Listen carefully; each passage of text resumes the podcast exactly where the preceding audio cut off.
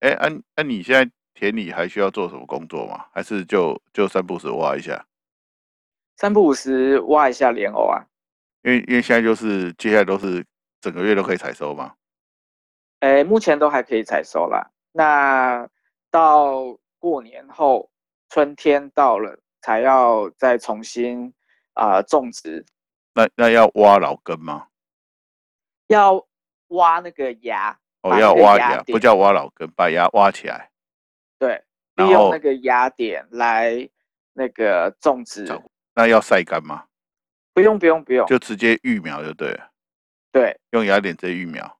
对，然后要翻田之后再重新种嘛。翻田之后，对，要重新翻土。来来来，泡个茶，我是豆腐。我是杰力，欢迎大家收听公民记者来泡茶，都还可以挖。哎哦，去看一下啦，看一下你的田倒是石化了呃，好，没欢啊迎来走走。 ？OK 啊，好，对，那今天我们聊什么呢？呃，我记得豆腐哥一开始接触呃公民新闻是因为你的鱼菜公审嘛？是啊，是啊，是啊，对，那后来，哎，我稍微都有观察你的那个报道的动向哦。嘿，那你就我知道的，哎，你哎采访了蛮多这个议题式的、议题性的这个呃公民新闻。对，对，那后来我看你哇，一直往宜兰跑，哎，是，对不对？哎，哎呀，那你可不可以聊聊跟那个跟观众聊，跟听众聊聊？哎，那这个你自己比较着重于报道的方向在哪里？好，哎，就像我刚才在问杰力说，呃，他怎么种莲藕这个事情，那我必须要介绍一下杰力啊，那杰力是半农半 X，哎，对，哎，啊你你你种，你当半农半半农这个部分办多久啊了？哎，等一下啊、那个可能有一些听众第一次听到什么半农半 X，对不对？对对对，我们要解稍释一微下，解释一下，对这个半农半 S，它的概念是从那个日本来的哈。那日对，本有一位呃作家，是然后他自己啊、就采行半农半 X。那呃 X 是你的专业，对，那农的话就是哎，诶你可以种田、种菜，或者是种植这个呃花卉植物都可以。是没有对，错，那就是在你的生活当中呢，哎，有一半是呃奉行这个农业园艺也好，对好，那 X 的话就是你的专业，对。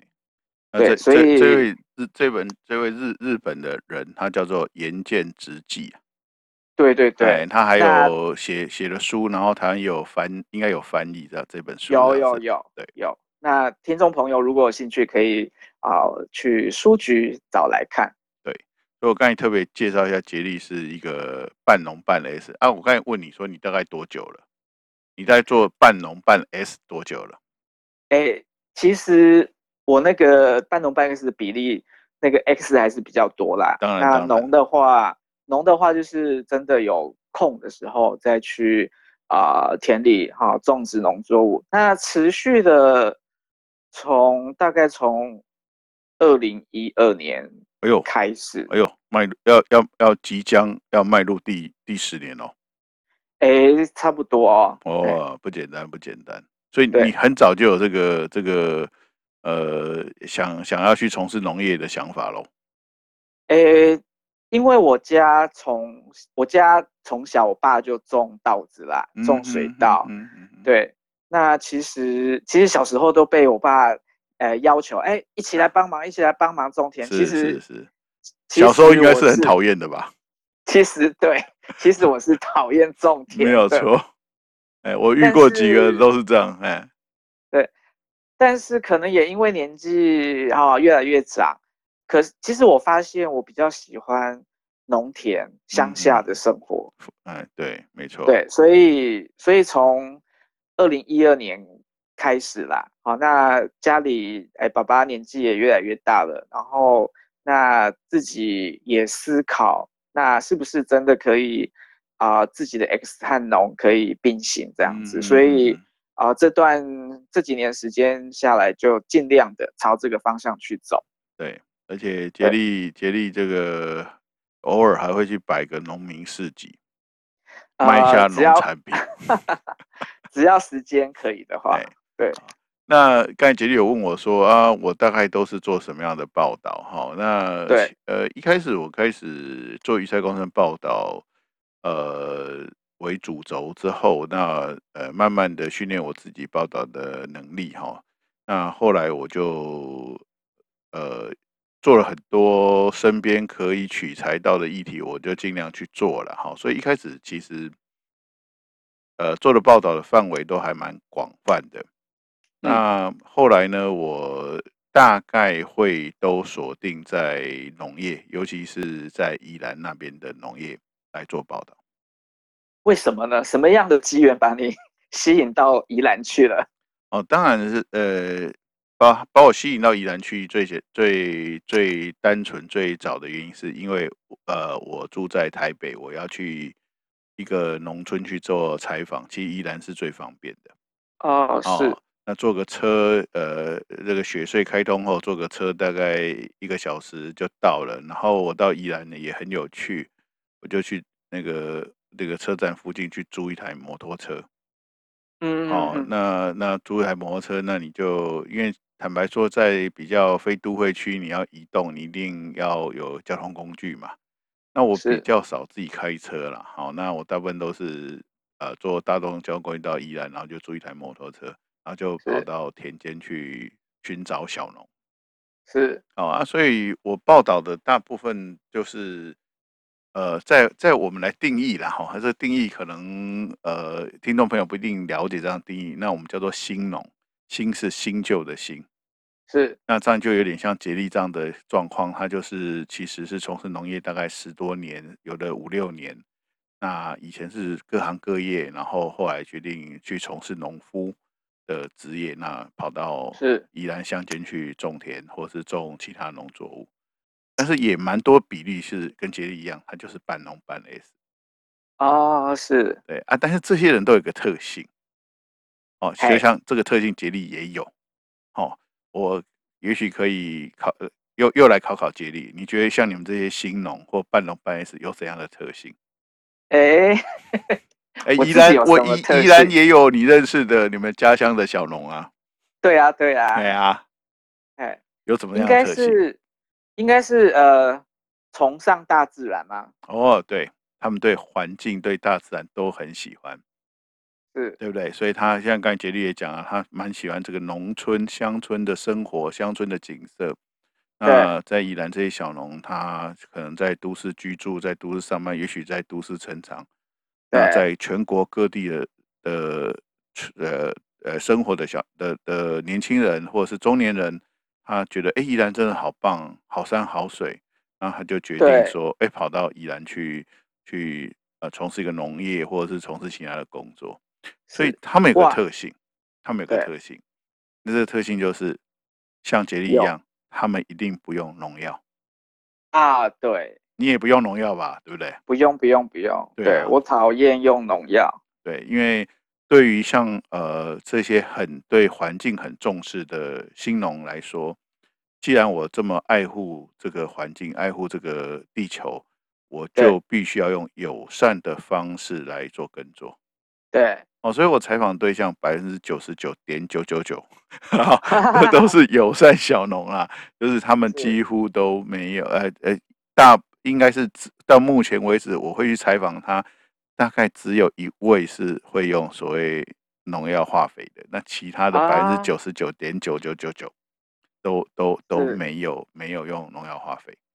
哇，这是共同的特性了，对。哦，那那像像你们都有个特质啦，都是爱护环境，呃，注重生态，希望是农田里面有更多让不管是昆虫、小动物啊，呃，是，这个这个能够在在里面呃跟大自然跟你的作物一起共存这样子的一个环境。是那这些小农其实很辛苦哦。那像杰力是半农半 S，或是有些小农是半农半 S，因为他有其他的专业，他是，这些专业也可以让他可以养家活口啊。对，哦，过火很重要，对，那呃，但是如果你要当一个职业的农夫的话，那你的压力啊，或者你要种植的面积啊，就就比较大。但但对是呃，我还虽然是这样，我还是看到很多呃小农他很愿意用很辛苦的方式去换取他的友善种植的成果。嗯，哦，是举个例子啊，杰力，你以前也种过稻子嘛，对不对？种过种过，哎，那你种稻子，现在我们平地的农田最怕的是怎样的害虫？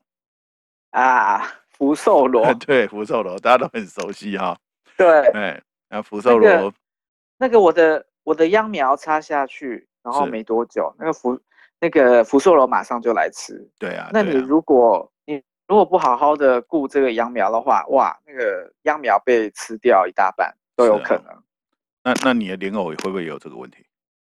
呃，莲藕的话，那个芽小是，苗的时候还是会嘛？会，对，会担心这个福寿螺，福寿螺还是会来吃。对，那等到一旦莲藕它的芽、它的苗长出来的话，因为它的苗长出来，那个茎是粗的，那叶子对，是粗的啊、就比较不怕了。哎，对，那个福寿螺只吃嫩的。 哎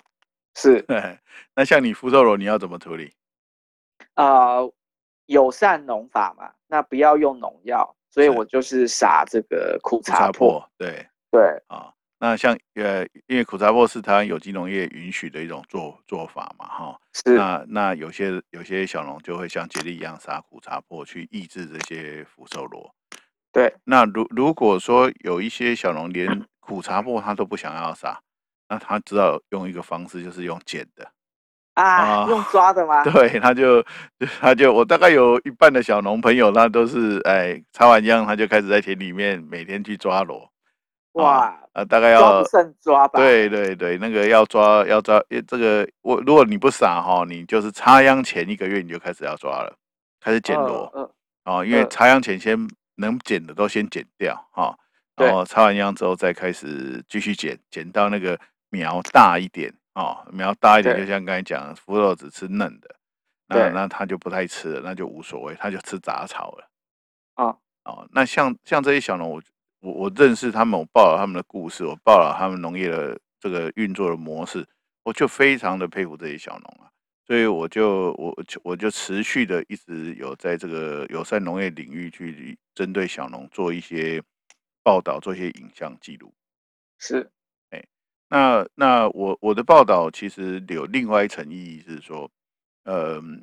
呃，我希望透过简单的一个几分钟的报道，让外面的人理解农业的运作模式哦，因为我们都是，是消费者嘛，我们都会买农产品，我们都会吃，我们都会都会采购，但是你也许不了解他们这些成长的过程或生产的过程啊，大概是怎怎样怎样去去做这个工作的。那我们也对，不太容易呃去理解他们的辛劳，哦，所以嗯，我希望透过我的报道，诶，让大家理解到农业是是怎么回事啊，不同的农是，业的模式呃有怎样的的差异这样是，哦，那举个例子啊，对，像像杰利啊，他是种种这个现以前种稻子，现在种这个莲藕嘛。哦，对，那莲藕你就是可以可以采收将近一个月吧？啊、从每年的啊、呃秋天开始，哦，那八不月止底、哦，八月底、九月，九月对，那其实可以一直采收到当年度的年底，差不，OK，多。我也可以采到将近四个月，对不对？是，哦，那因是为因为我的话，因为我的话是呃这个呃自采，然后滞没有销，给 对是没有给那个所谓的什么中盘商还是大盘收收购啦，购，哎，对，那所以我就是慢慢采，那也是，因为莲藕可以这个持续个好几个月，嗯对，嗯嗯嗯不嗯，不用像一些水果，像可能橘子、苹果或香蕉啊，哎，那就是必须在很短的时间内就赶快采收完，不然会是，腐烂掉。这样所以你你也没有太老的问题，对不对？啊、其实莲藕不怕老，哦，对啊，而且它冰在对，冰在冰在这个不是说冰，它泥在在土壤泥里面，嗯对在土壤里哎，面，这冬眠之 冬对，眠它还有就保它就鲜一的直作用，在，对对对，嘿，那个泥土里面、田里是面，对它来讲就是一个哎冰箱，可以一直保鲜。是，那那就像莲藕这样作物，哎，今天我们才知道说，哦，大概是这样的，经过节烈介绍才知道大概是这样。那我换个例子是，呃，前一阵冬天我们会吃到的茭白笋，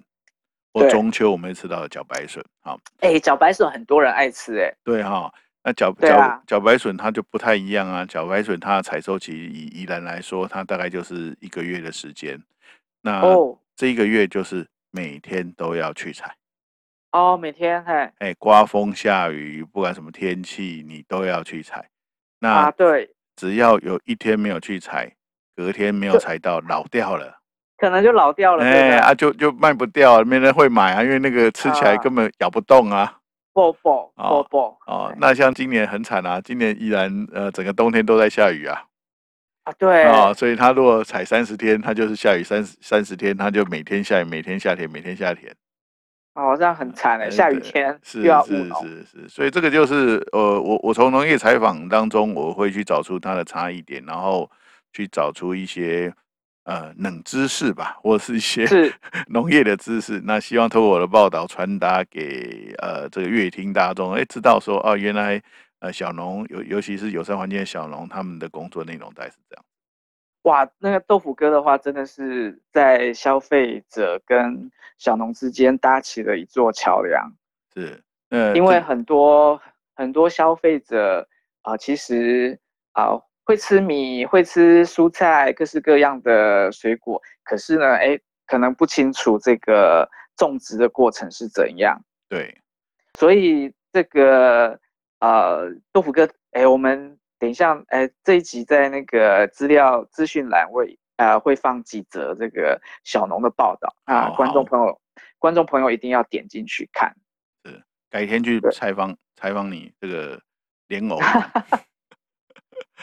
哎哎，那可以哦那另外一件事情就是小农，因为呃，我们做公民报道其实是呃自自愿去做这个事情的。那是呃呃，事实上是义务性的去做这样的事情，所以所以对以前我的状况是呃每在工作上是只要有一天有空，我就好，明天有空我就就一早就出发啊、然后去去去采访，然后可能下午四五点天黑就回来这样子。那有时候做一则报道也跑个两三趟嘛，那做这个报哇道也没有没有收入啊，对啊，哦，还自己要这个出车钱，还要租摩托车，那个对摩托那车租一天三百块，后来变聪明就跟老板杀价，他就租我两百块。哇，哎哇，那你这样子呃跑一趟宜兰，其实行程满满的哎，呃，是满满的。然后，对然后小龙也会很好奇啊，他会说啊你，那、你为什么要做这个事情嘿？好、那那又没有钱赚，我会这样跟小龙分享啦。我说，其实我想要当农夫，但是我没有勇气，没有像你们这么有勇气去做做农夫，所以，嗯所以我佩服你们的勇气，我大概只能用我的报道来回馈你们。嗯，啊，我帮你 把你们的故事报道出去，然后让大家认识你，让消费者认识你，让让消费者愿意支持你们继续往前进，这样。啊，嗯，所以这个大概是我后来后来呃自己呃这样子去定位自己去做农业报道的角色，大概是呃我我一直持续的在做这样的相关报道的原因。是好，那另外还有一个很有趣事，也跟各位听众分享啦。呃，坦白讲，一开始要做小农的报道非常不容易啊。哎怎么说呢？啊，因为我是我为什么会进去宜兰，事实上是在有一次小龙的市集当中，呃，是去采访这个市集，然后呃，我想要采访小龙，那那个市集的的一个认识的朋友就介绍了我一个宜兰的小农，是那当场我在台北的市集想要采访他，他是拒绝的。哦，好、他为是什拒么绝，啊？他说啊啊，无啥物好好采访的啦，啊啊啊，有闲来阮遐阮阮遐行行的啦，啊啊，他哎，他就告诉我他在宜兰啊，这样之类是的哈。那那他呃，很多小龙都认为他自己做的事也没有什么了不起啦。我虾米安呢？哎，对啦，哈，就就他认为这很很很合理啦，没有什么呃特别的特别的事是值得是，报道，所以一开始小龙都还蛮抗拒的。嗯、哦，那像像那位小农，我就是花很多的时间跟他磨啊啊，这是位这位我在宜兰呃第一个报道的职业农夫哈，我说职业农夫，他就是他以以农业为他的职业，他就是全农，他不是半农半类似。那 OK，到现在为止，我还没有做出他的完整报道。真的假的？对，但是我我有帮他写一篇文字报道啦。是好、但是我没有做出做出影音报道，因为他的故事其实嗯，还蛮蛮需要蛮蛮多的面向或这个深度会比较深啊。哎，那这样子啊，对，所以那比这样较子难。会嘿，这样子会让那个听众产生好奇心哦。是，哎，对，最主要是说，呃呃，像这位小龙，他其实夫妻两个都是高知识分子，两个都是留英的硕士。那之前哦也是在大公司做做职那个职员嘛，就上班族哈，在大公司对当上班族。那他本身也之前在大公司上班的时候，也常常跑欧洲。好、了解，那他他其实跑欧洲，他也在那边看到很多欧洲呃不同的农民市集，让他印象也非常深刻。是好，那后来呢，这位小农呃就想要做职场的一个转换，那呃学也为了小孩子的教育，他决定移民到宜兰去。是，那诶也莫名其妙变成一个小农这样子。我我在宜兰透过一个一个个的小农的介绍啊、认识啊，慢慢一篇一篇的报道呃都做出来之后，那大家也大概很习惯我去做这个事情了。那是以前我想要在宜兰呃针对小农做报道，其实一开始是小农们都还蛮抗拒的，哦，哎，他认为他的事情没有什么值得好报道的。但是对，现所在以呢，呃，他们都已经很习惯看到我，我是很快就会拿起我的手机开始拍。 是，好，所以啊 是所以你一开始从啊没有认识半个小农，然对后是不是用很厚脸皮的方式去认识他们呢？对对对，我我在做报道这件事情，脸皮真的很厚。哎，对， 哎，对，就这是样子这样子很这这一点很重要，哎，对对做报道的人来讲很重要。对，我我会在路边就搭讪农夫，哦，好，哎，然后慢慢跟他聊，然后聊一聊是就说，哎，不如我们来做个采访吧，是，哎。那那我那我好奇啊、那小农一开始那个被你搭讪，然后他们会不会怀着怀疑或者是哎警惕的警戒的心，然后 呃跟你讲话呢？坦坦白讲，一开始其实是会的，就是他会抗拒，他会觉得，呃、他要很低调，他还不想上镜头。但哦，是久了之后，他知道我在做什么事情，而且，呃呃呃，我现在在宜兰的小农小农，呃宜宜兰的小农朋友大概少说也五六十位吧。是好，哇，不那哦错，对，所以同温层很厚啦。嗯，所以所以这时候他们也很习惯，我会跑去跟他讲说，哎、拆哄者，拆哄者嘞，哦，哎，或者他们在做农事哦，我就我就呃会说，哎、我可不可以拍？啊、他们也说拍啊拍啊拍啊，哦，他哎，们已经很习惯我会有这样的反应了，对，很习惯你的镜头了，对不对？对，非常习惯了。而且嗯，而且我通常是到了宜兰之后，我就是骑了摩托车到呃呃田区里面乱绕，农村里面乱绕，对，哦，绕到谁哦，拍到什么东西就不一定。所以所以你根本就是去损残罪，对不对对？对然对对，后损的 损的比那些寻的比那些小农的范围更广。是是是哦是，人人家是去损残罪，啊，我是去损小农的呢。是，哇，那真的呃，这个呃，豆腐哥的那个小农宜兰小农报道，哇，真的是呃篇数很多，嘿，那啊这个听众朋友一定这个有机会有兴趣的话，一定要去啊、呃看豆腐哥在宜兰所做的这些小农的报道。对，这个有机会跟大家分享一下。那个，因为讲到农业，我几乎就是停不下来。